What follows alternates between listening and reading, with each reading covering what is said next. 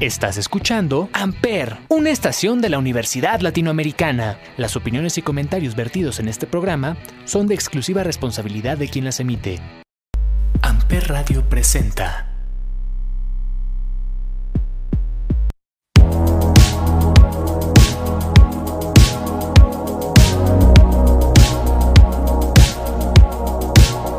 Hola a todos, bienvenidos nuevamente al Cónsul. Hoy me acompañan tres alumnos de la Escuela de Nutrición de tres semestres diferentes. Me acompaña Aranza Núñez Villamil del segundo semestre, Emiliano Jaime Salvarrán de sexto y Mariana Salazar Reyes de octavo semestre. Ellos me acompañan hoy para hablar de qué tan fácil, qué tan difícil ha sido eh, o está haciendo su carrera, pero también vamos a aprovechar para hablar sobre el día que conmemoramos hoy, que es viernes 4 de marzo, que es el Día Mundial de la Obesidad. Niños, bienvenidos al Cónsul. Gracias. Gracias, Javi. Gracias. Platíquenme, bueno, quiero empezar con Aranza. Aranza, ¿qué te pareció tu primer semestre de la carrera? Que al parecer estuviste creo que en línea, si mal no recuerdo.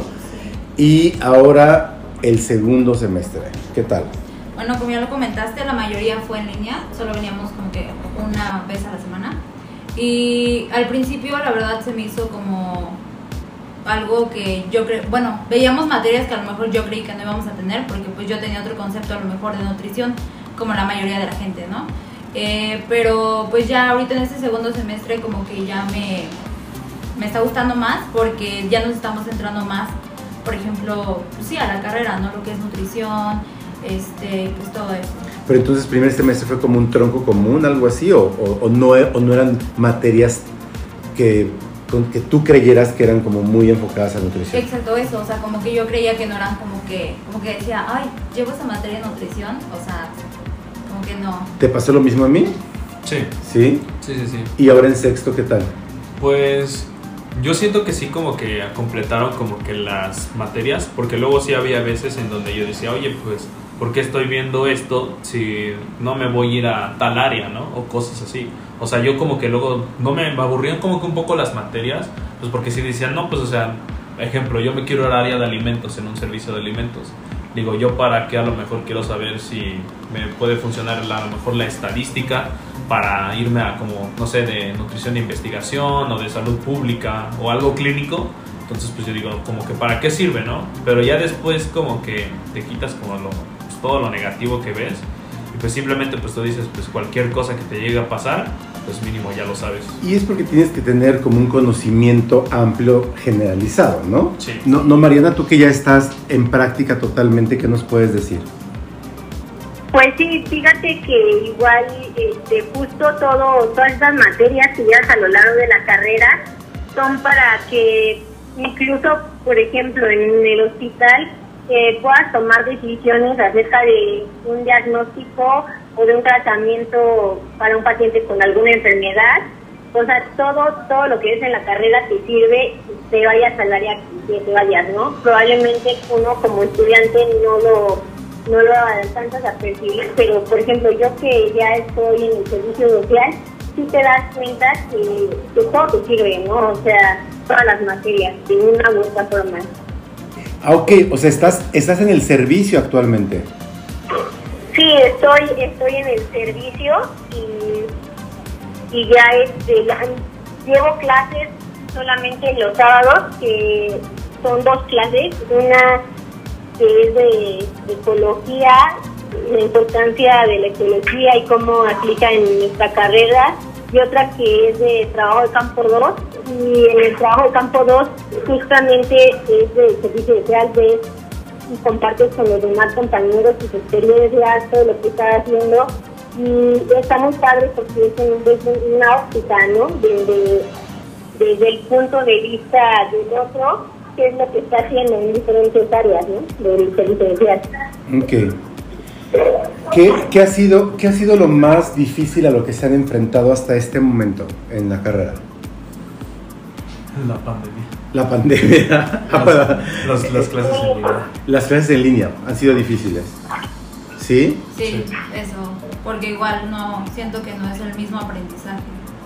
O sea, tú, es- tú estás feliz ahorita de, ya- de haber regresado. Sí, o sea, igual no estoy totalmente pues, viniendo toda la semana, pero pues igual siento que los días que venimos me han servido. Tú, Mariana, ¿qué, qué ha sido lo más difícil que has enfrentado? Pues yo creo que eh, también el, el área, eh, eh, bueno, en lo laboral ya, este, también, por ejemplo, mm, cómo es que tienes, por ejemplo, en mi caso nos dejan más trabajos, más tareas y más que yendo presencial, ¿no? Entonces, pues igual esa parte como que en cuestión de tiempo, ¿no? Necesitas dedicarle al 100% a la carrera. Pero muy bien, o sea, finalmente las prácticas, por ejemplo, en ese tiempo eh, ya no las están recuperando y ahorita justo vamos los sábados algunos sábados a las prácticas que no se pudieron dar, ¿no? En, en este tiempo de pandemia. Ok. Ok, bueno, vamos, vamos a ir al primer break y al regresar quiero que hablemos sobre la obesidad. Vamos a hablar qué es, qué- es obesidad, eh, cuáles son esos factores que influyen para que se dé la obesidad. Para este primer break, díganme qué vamos a escuchar. ¿Quién de las dos niñas ya tiene preparada una canción? Bueno, vamos a escuchar La Noche de Kenia Oz. Ok, vamos a escucharla y regresamos.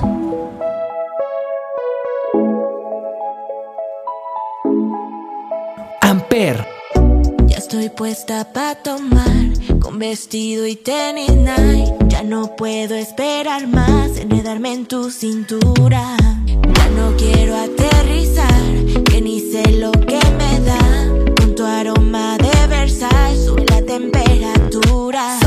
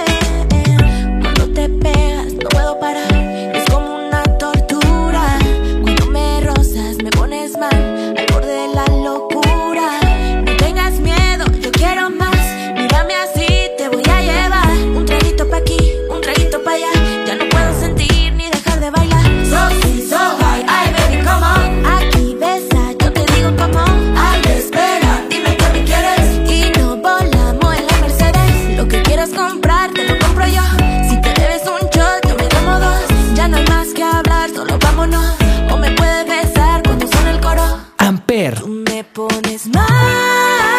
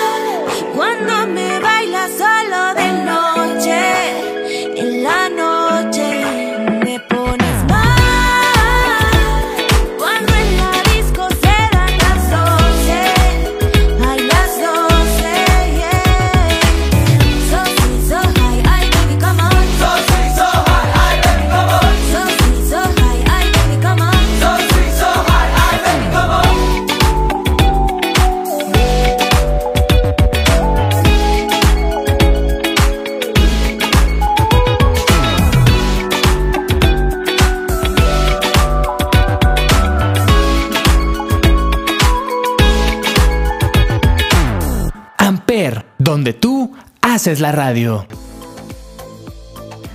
Entonces, niños, ¿qué es obesidad? ¿A qué llamamos obesidad?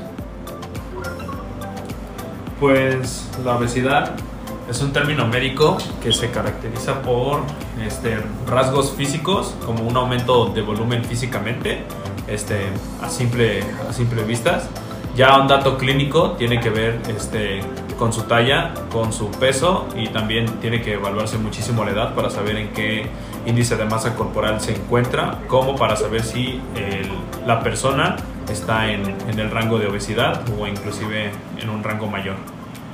¿Cómo, ¿Cómo nos damos cuenta que una persona es obesa? Se puede ver, bueno, supongo que a simple vista, simplemente, Sí, ¿no? físicamente podría ser, ¿no? O sea, de que a lo mejor ves a una persona que es a lo mejor un poquito más llenita, este, o cosas así. o Pero hay, sea, hay, hay personas que son grandes y las abuelas decían son de hueso ancho, entonces son grandes y se ven anchos realmente, pero no es que estén gordos, no es que estén obesos, ¿cierto, Mariana?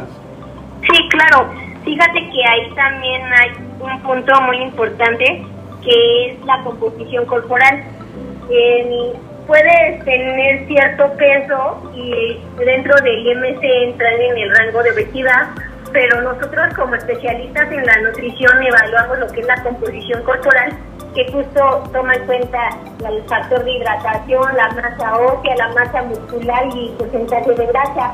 Eh, aquí lo que corre, corre más riesgo es tener un porcentaje de grasa alto. Entonces, ¿por qué es eh, peligroso? Porque eso puede traer como consecuencia enfermedades cardiovasculares. Ok. Eh, ¿Cuáles son los factores que influyen para que se dé la obesidad? Um, puede ser una, la principal de todas, una mala alimentación.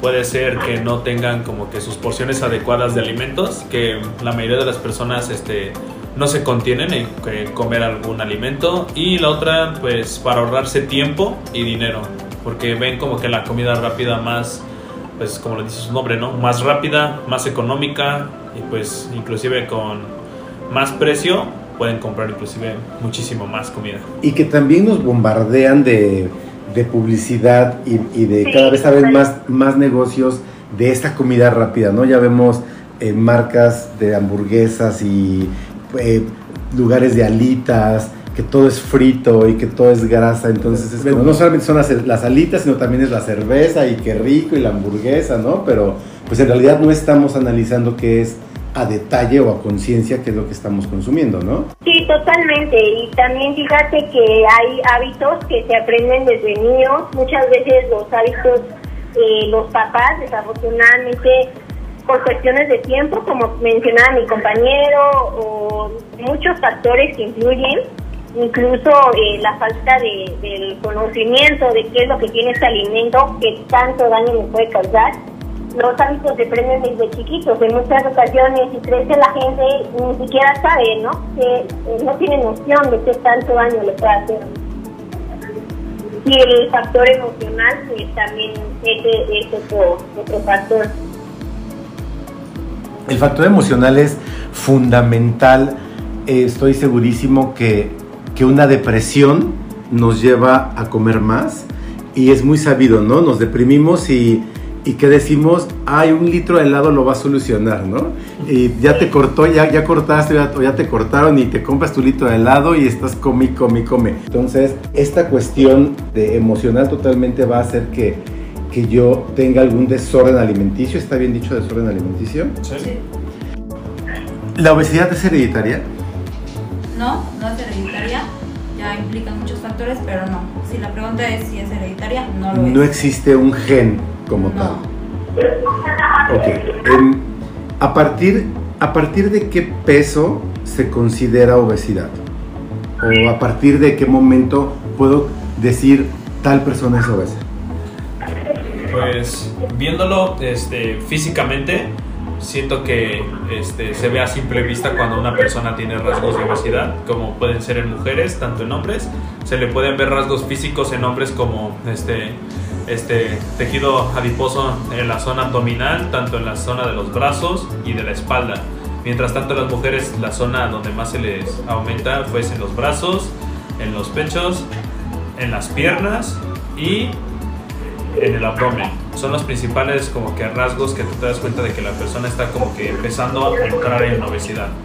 Pues fíjate que, por ejemplo, en el caso de los niños, eh, bueno, en- tanto en adultos como en niños se tiene- toma en cuenta, por ejemplo, el, el de masa corporal, que lo mencionó mi compañero Emiliano hace rato, eh, toma en cuenta lo que es la altura justo la masa corporal, ¿no? o sea, la cantidad de tejido que tienes que ocupa tu cuerpo, ¿no? Entonces, y eso se mide a través del peso, ¿no? Una ecuación que se hace, y en el caso de los niños es igual, pero nada más que los, los factores son eh, por percentiles, se toman por percentiles, que son tablas ya calculadas de acuerdo a su edad, su estatura, peso, o sea, incluyen diferentes eh, factores que determinan ya su día y como también lo mencionaba yo hace rato, también es mucho es la composición corporal, que la cantidad de, de grasa, el tejido graso que tienes, si es mayor, entonces ya se considera una obesidad, ¿no? Ok. Por ejemplo, puedes pesar más, pero ser, este, por ejemplo, un atleta que se dedica pesas o depende del deporte, pues puede pesar más, pero puede ser músculo, ¿no? Masa muscular. Entonces sí depende también su composición, sería otro, otro factor. Ok, muy bien. Bueno, tenemos que ir al, al siguiente break. Al regresar quiero que hablemos de quiénes son, si eh, son mujeres, hombres, niños, niñas los que sufren más de obesidad, qué es lo que está eh, influyendo, como si tomó o no tomó leche materna y de qué manera evidentemente podemos ayudar a prevenir y a ayudar a gente que es obesa a que no, a que ya deje de serlo. Emiliano, es tu turno, dime qué vamos a escuchar en este break. Vamos a escuchar Dembow de Danny Ocean. Ok, vamos a escucharlo y regresamos.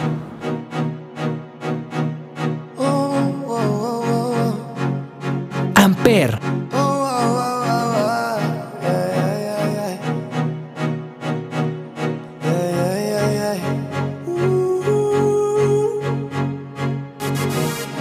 Acércate que quiero decirte algo, baby.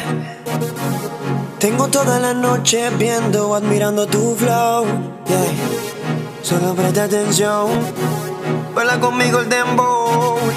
Que todo lo que quiero decirte está en la canción, baby. Tú tienes algo que me atrapó. Esta noche de farra es ese cuerpo que me atrajo. Y obviamente tu mirada. Y quiero confesarte que por mi mente quiero acercarme, baby. Y disculpame abuso, girl. Pero voy a robarte un beso que te recuerde este momento Bailando el dembow Y luego una vueltica y una sonrisita Que divino tu flow Y un beso que te recuerde este momento Bailando el dembow Y luego una vueltica, Enséñame esa sonrisita,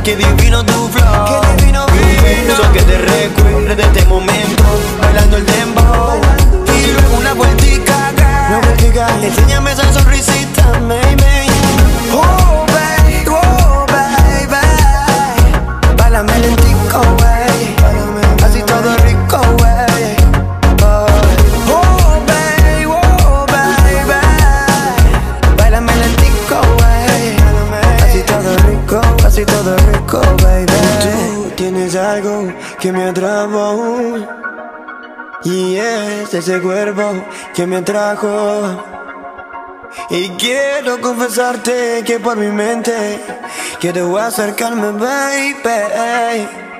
Y discúlpame la puso, girl.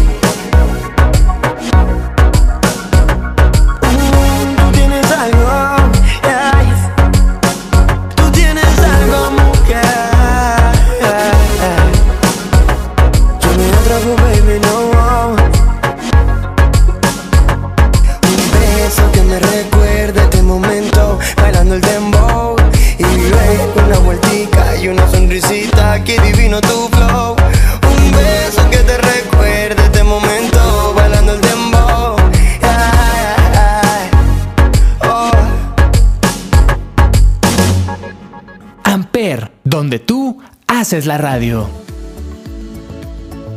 Emiliano, entonces, ¿quiénes son los que presentan más obesidad? ¿Niños, niñas, jóvenes, adultos, abuelitos? ¿Quiénes son?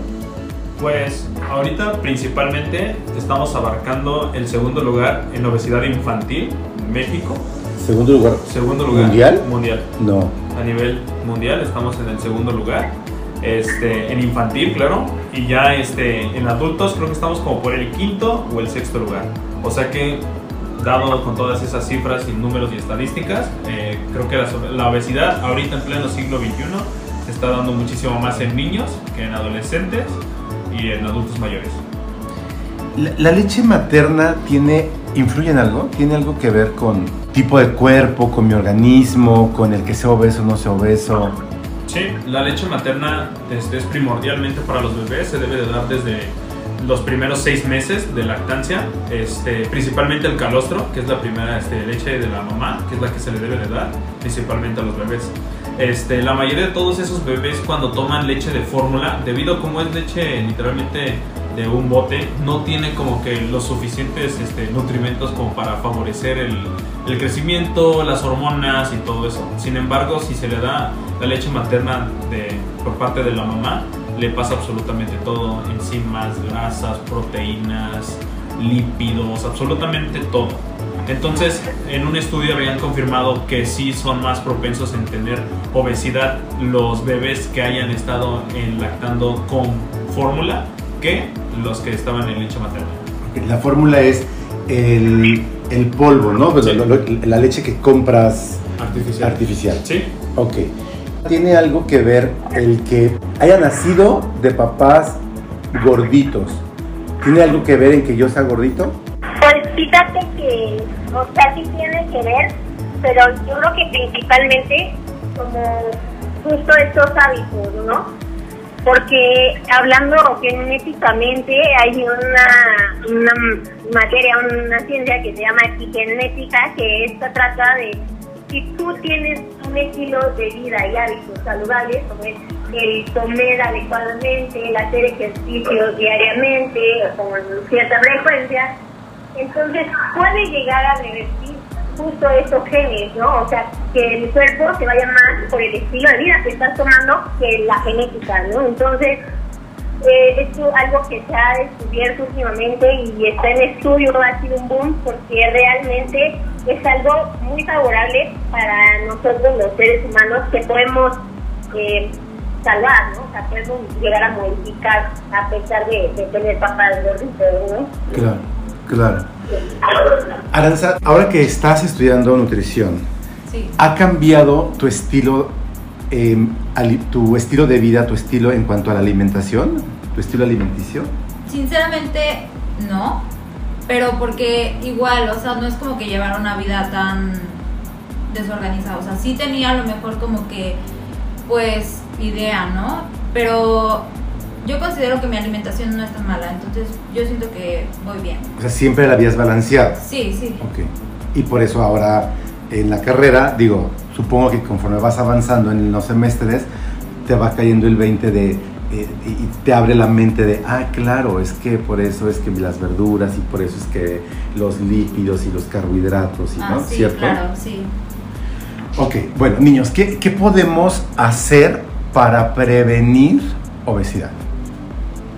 Mm, Yo siento que lo primordial que deben hacer es este informarse primero los padres debido porque digo si ellos cometieron a lo mejor el error de que ellos tienen obesidad a lo mejor con trastornos psicológicos de que a lo mejor sufrieron, algún este maltrato bullying depresión y todo eso pues yo digo que deberían de pensar también a lo mejor en sus hijos no de que digan no pues yo no quiero que mi hijo pase lo que yo estoy pasando no y aparte, pues porque, o sea, todos ven como que obesidad y nadie se pone como los nervios o el miedo de decir, no, pues, o sea, tiene obesidad, no hay ningún problema. Pero ellos no lo ven que a lo mejor sí tiene obesidad, pero tú no sabes en qué día se le puede, le puede dar un paro cardíaco, se le puede subir, se puede volver diabético, puede tener una insuficiencia renal por todo eso de tener obesidad. O sea, la mayoría de la gente no, este, como que no mortifica muy bien lo que es eso, la obesidad, porque es una enfermedad, claro. Entonces, como que la mayoría de todas las personas, tanto padres, tanto como niños, deberían de informarse principalmente. Ok. Eh, ¿alguno- ¿Alguna otra manera, Mariana? Sí, mira, yo creo que los hábitos desde el primer día de vida o incluso antes son fundamentales eh, porque hay un, estudio, bueno, muchos estudios que se han basado durante los primeros mil días de vida, o sea, que es desde el día cero hasta los dos años, que son fundamentales, como ya se mencionó, la lactancia y la, los primeros seis meses de forma exclusiva hasta los dos años continuada, por lo menos. Eso es lo que recomienda la OMS.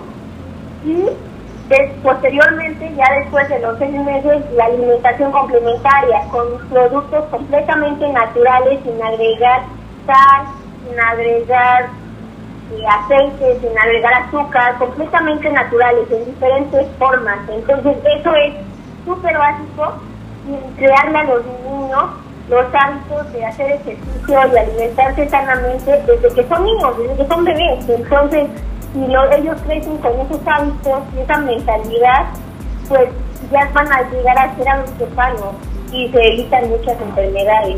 Claro. Aranza, ¿de qué manera estás ayudando a tu familia o a tus conocidos, a tus amigos que no estudian nutrición, a que cuiden su alimentación? ¿Les dices así de no comas esto, come el otro? ¿O, o de qué manera crees que pudieras estarlos ayudando? Sí, pues sí, o sea, conforme lo que voy aprendiendo en la escuela, pues igual llego con mis papás y si veo que a lo mejor algo que ya me enseñaron en la escuela lo están haciendo que, me- que sea malo, yo llego y les digo, oigan, no, pues es que ya me explicaron qué pasa y esto. Y pues sí, de esa manera, pues les ayudo.